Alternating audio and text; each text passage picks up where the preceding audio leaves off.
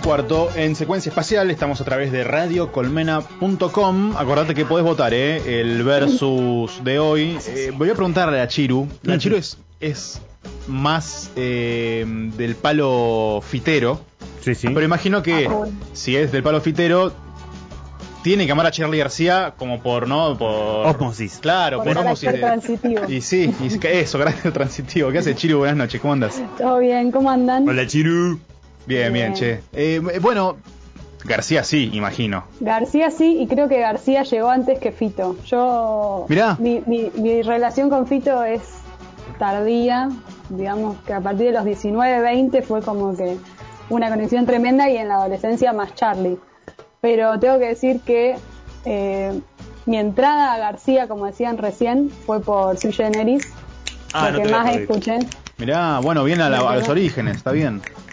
tenía, había unos CD. Hay que decir que descubrí Sui Generis porque había una serie argentina que se llamaba Paraíso Rock juvenil y que la presentación era con estación de Sui Generis. Claro, excelente. Y yo recordé que había unos CDs de, de esa banda en mi casa y al principio lo ponía y escuchaba solamente el track 3, que era estación, y escuchaba estación una y otra vez. Y bueno, después me puse a escuchar todos, pero eran las obras cumbres. Claro. No, no era ni vida, ni instituciones, ni bla. Eh, así que encima eran truchos y no tenía tracklist. o sea Claro. que yo escuchaba las canciones, pero no sabía ni cómo se llamaban, ni, ni la letra, ni nada. Así que me los aprendí así. Así que Super Charlie. Y me costó mucho votar. No, ahora no me acuerdo que voté, pero creo, mi corazonada dice que Peperina. Bien, bien. Me gusta esto de que no se acuerda y la coronazonada porque es lo que hablamos muchas veces de, bueno, hoy mi canción favorita de Charlie es esta, pero mañana va a ser otra.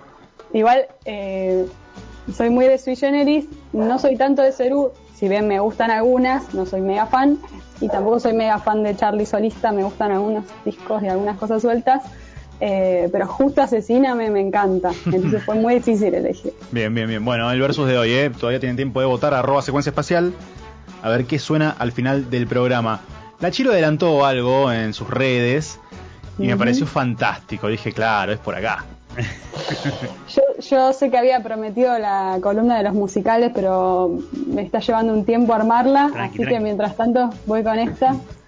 Eh, dejo la de los musicales para el mes que viene, que es mi cumpleaños y me encantan los musicales, así que me lo voy a regalar como, como me Claro. lo. ¿Qué día del mes que viene, Chiru? El 14, El 14 de día de las noviembre. elecciones. Escorpio. 14 de noviembre, bien, bu- bueno, bien, festejás con un, un día democrático. Eh, Chiru, ¿qué nos trajiste hoy? Bueno, hoy eh, traje para hablar de Telma y Luis. Claro. Oh, bueno. peliculón. Tranquila película, tranquilísima. Peliculón que cumplió 30 años hace poquito, hace un par de meses, porque se estrenó en el 91.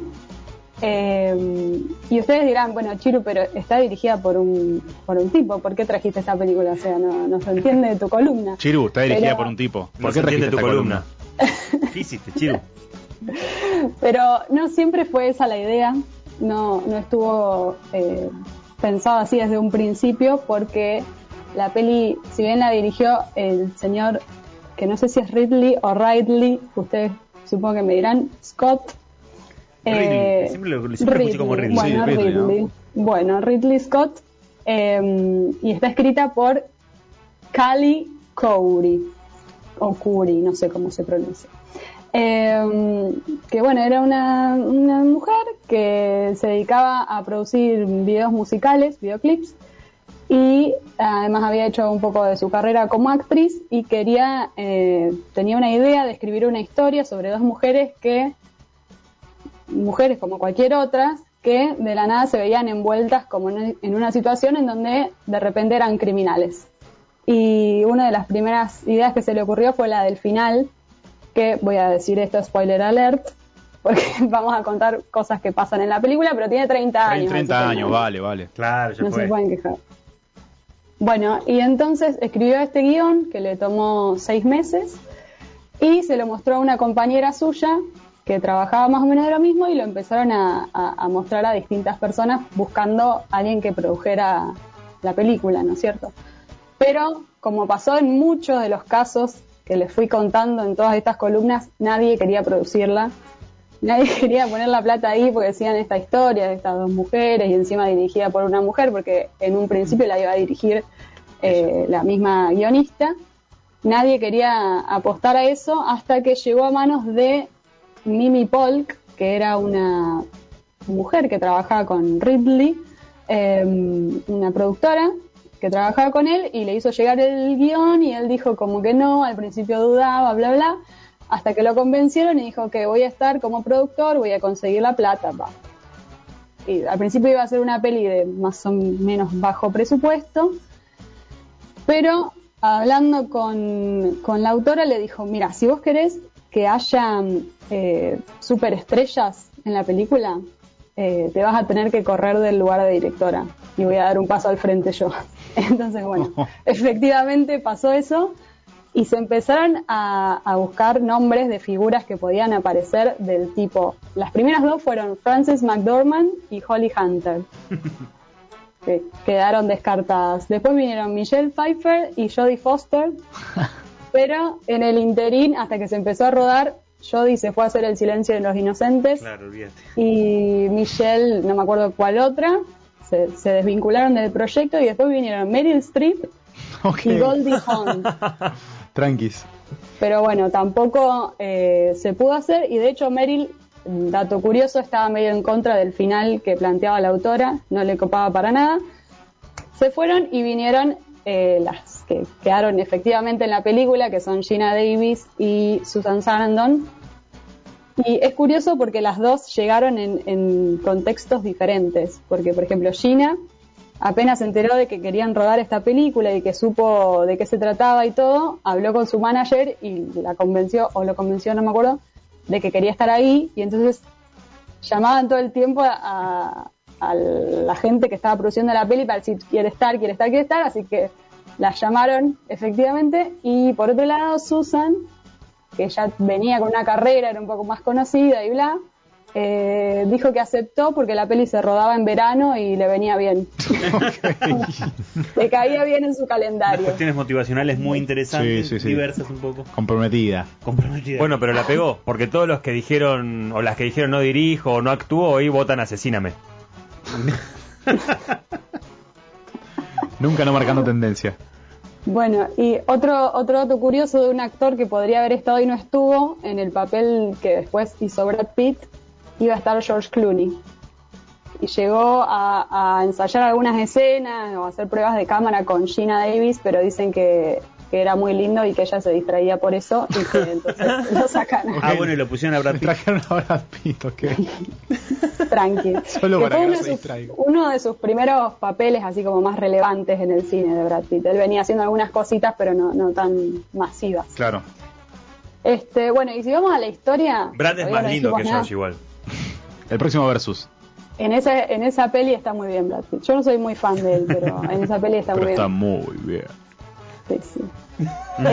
sí, sí, sí. En esa. Em, no es Joe Black, pero bueno, perdón. Déjenme interrumpirlo, A contar la historia de la película, que todavía no dijimos nada. Este, bueno, es la historia de estas dos mujeres que son amigas y que se van un fin de semana de viaje y dejan como su vida monótona por unos días, porque bueno, Telma eh, trabaja, eh, perdón, Telma es ama de casa y tiene un marido bastante violento y una basura. Y Luis eh, trabaja como camarera en un bar, en un restaurante y, bla, y deciden irse eh, de viaje juntas. Ya la idea de que la peli sea una road movie eh, era algo novedoso, porque no, no, no, para el año 91 no había una peli que fuera así y que tuviera protagonistas mujeres, y menos dos. Entonces ya planteaba algo nuevo y una cosa curiosa también es que, por ejemplo, los trailers que se hacían para promocionar la película la pintaban como que era un, una chick flick, como estas dos amigas que se van de viaje y la pasan bomba un fin de semana. Claro, el viaje de fin de semana. Sí, y ya desde la música, desde Thelma y Luis, viste que te presentan, ellos son, la, bueno, eh, cuestión que la peli podría haber sido eso, pero la verdad es que es mucho más, y lo que la hace interesante es eh, el conflicto principal, que es a raíz de un acontecimiento que le sucede a, a Telma, que ellos habían salido a, tomar algo y a bailar y un tipo la quiere violar. Y entonces cae Luis y eh, la salva y le pega un tiro y lo mata al tipo. Ese es como el, el conflicto inicial que desata después el hecho de que ellas quedan prófugas de la justicia, básicamente, y tienen que escapar y se quieren ir a México. ¿Por qué? Porque no, no había chances de que ellas se quedaran y, y dijeran lo que había pasado y que les creyeran, como ocurre hoy en día Claro. también. No sé, capaz no tanto, pero es muy probable que no te crean, sobre todo si, si estabas borracha, si estuviste bailando con el tipo toda la noche y bla. Eh, había altas chances de que no les saliera bien ese plan. Entonces la única que les quedaba era escapar y tratar de que la policía no, los no las agarre y planeaban irse a México, pero el camino más corto que había era cruzar Texas y Luis no quiere bajo ningún término pasar por ahí porque sabemos que le pasó algo parecido que lo que le pasó a Telma y- y no quiere ni pasar por ahí, así que toman un camino más largo y en el medio se van encontrando con todo tipo de situaciones típicas de una road movie, eh, pero que también hay que decir que la peli toma elementos de varios géneros, como por ejemplo el western.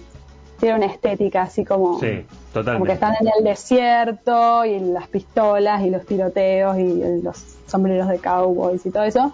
Eh, y con respecto a lo de los tiroteos, hay que decir que una vez que se estrenó la peli, mucha gente o varias personas se quejaron de que era muy violenta, sobre todo la escena eh, que matan al violador, cuando ese mismo año, al mismo tiempo, se estaban estrenando, por ejemplo, para que lo tengo eh, anotado acá, Jungla de Cristal 2, que no sé cuál es, donde hay 264 muertos, y Desafío Total, que es una de Schwarzenegger, donde mueren 74 personas. Pero, No, pero es estas son- escúchame. Jungla de cristal creo Son que dos es eh, minas, no duro de pueden matar, ser, no la de pueden ser. Willis, Claro. pero con Ah, traducción. la Ah, Bueno, traducción no en gallego chicos. creo que es jungla de jungla de cristal, A ver, parece jungla de cristal, ¿cuál Hard es? to Die o, o algo así. Claro, duro de matar. Die. Hard, sí, duro de matar, duro de matar. Duro de matar. No, matar claro, al lado de Recall el otro. El otro es el, el de, Ah, el el de el Marte. No, Sí. el- pero bueno, pero es típico de Sí, claro. España como el bromas. el broma. Sí, no, bueno, Bueno, no, tenía idea de que era esa, pero yo la encontré con este título y dije, bueno, claro, no puedes a plantear a esta película de agresiva al lado de otras. De esas- de dos. Dos Aparte, minas, nada es más. una peli donde mueren tres personas y dos son las protagonistas. Claro. Y uno es un violador. No, me bueno, la sí. película. Claro, ¿Cómo que se? Ah, Las protagonistas igual se asesinan. se asesinan. Me.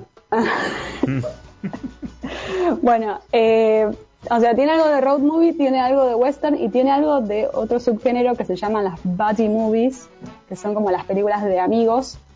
Y si buscas la definición es literalmente de amigos varones. Varones. claro. Así que eh, también algo novedoso era que fueran dos, dos mujeres cumpliendo estos roles y aparte haciendo cosas típicamente representadas por varones, como matar, robar y tomar la ruta. Ya eso ya era como algo Sí, sí, sí. eh, novedosísimo. Disruptivo. Este, disruptivo, ahí está, esa es la palabra.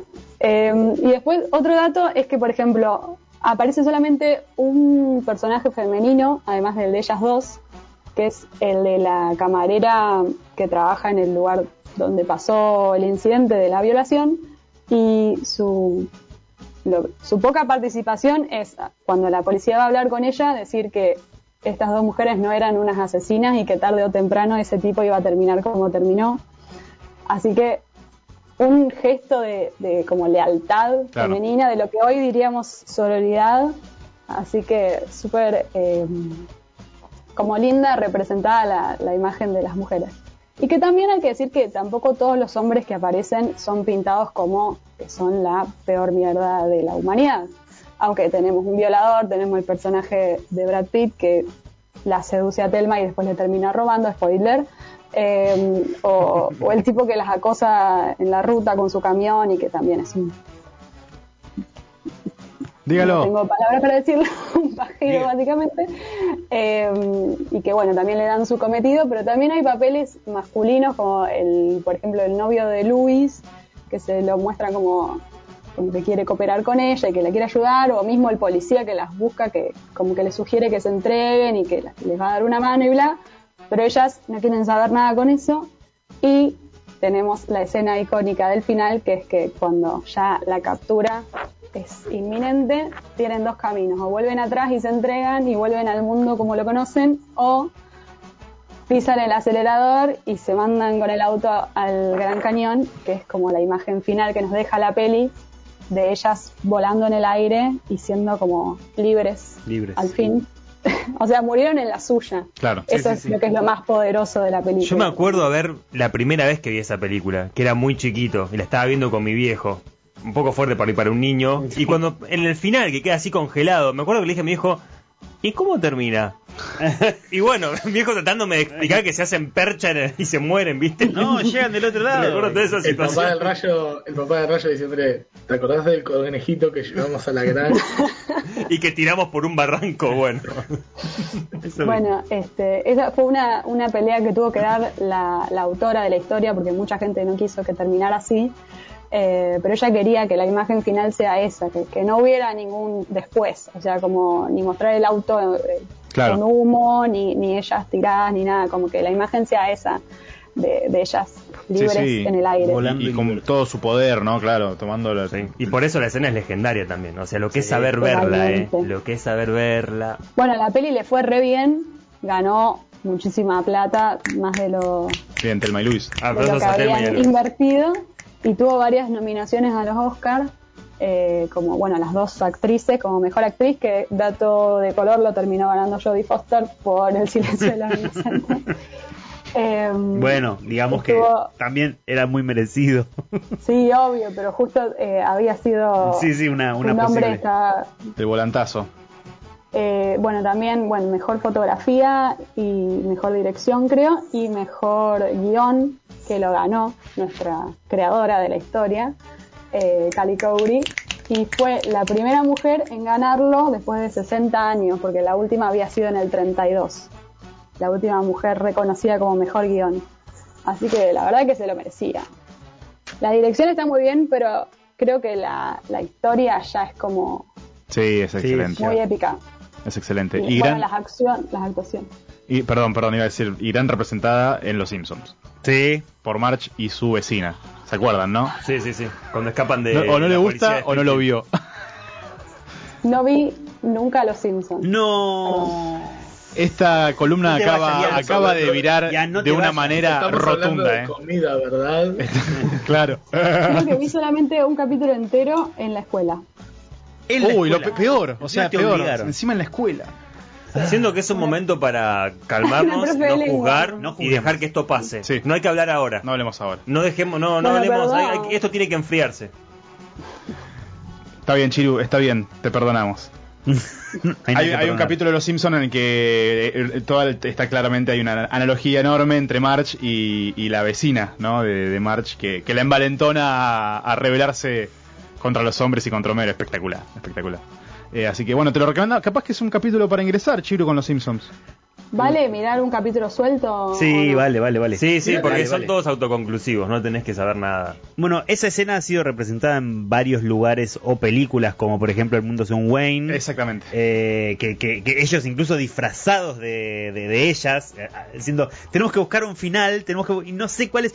Ya sé. Y en el auto saltando, dice, no, este no puede ser el final. Se dan cuenta que se van a morir. se dan cuenta que al final mueren, entonces, entonces tienen que volver para atrás. No, muy bueno, muy bueno. Pero eh, así digo, lo que marca, lo que marcó el final para, para, para Sí. varias cosas, digo, para la cultura en general. Marcó el final y creo que, que impactó mucho en, en las mujeres, ¿no es cierto? Una historia de mostrar a estas dos amigas siendo, o sea, si bien la pasan bastante mal a lo largo de la historia, la idea esta de que mueren en la suya te da como una sensación de poder, por lo menos yo me acuerdo, yo la vi de, de grande, hace un par de años, y me acuerdo que la vimos con unas amigas en un, ni siquiera era un centro cultural, era como un sucuchito donde pasaron una película, y salí, yo estaba tipo, no, no, es mi nueva película favorita. Y una amiga me dice, pará, intensa. Y bueno, pero me impactó. que de- quería de agarrar un auto. ¿Dónde hay un barranco cerca?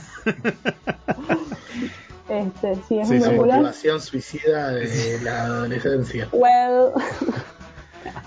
este, no, y después si hay que decir algo malo es que en el 2016, cuando se cumplieron los 25 años del estreno de la peli, se hizo como una especie de estudio o análisis de cuánto habían cambiado las cosas desde ese entonces, o sea, para la representación femenina y la, la cantidad de realizadoras mujeres que había eh, en una etapa y en la otra, y la verdad es que no había cambiado mucho el Claro. número. Yo creo que en estos últimos cinco años, un poco capaz que sí, o sea, desde el 16 hasta ahora, eh, un poco sí, pero eh, lamentablemente no hubo demasiado cambio, y hay que decir que Gina Davis eh, creó un instituto que se encarga de esto, de, de revisar estas cuestiones de género y de la representación en los medios.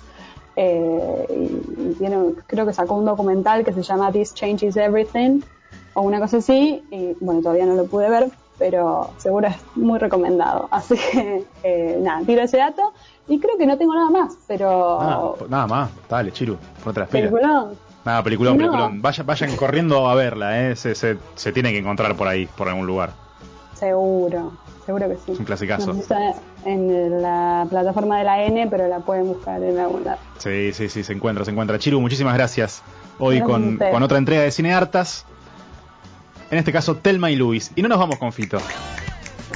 ¿Me la cambiaste? ¿No? Sí, la cambiamos, la cambiamos. Ah, la cambiaron. muy Hubo un movimiento, bien. sí, hubo un movimiento ahí. Esa es la producción que necesita secuencia espacial. Chiru, muchas gracias. A ustedes, nos vemos. Seguimos Gracias, con Fito Chiru. entonces. Es como tenía que cerrar esta columna Telma y Luis de su disco oh, Amor del Amor después El del amor amor. amor. Fito Páez. Una, claro, no es Telma y uno, exactamente una vez en la vida. Dos días en la vida.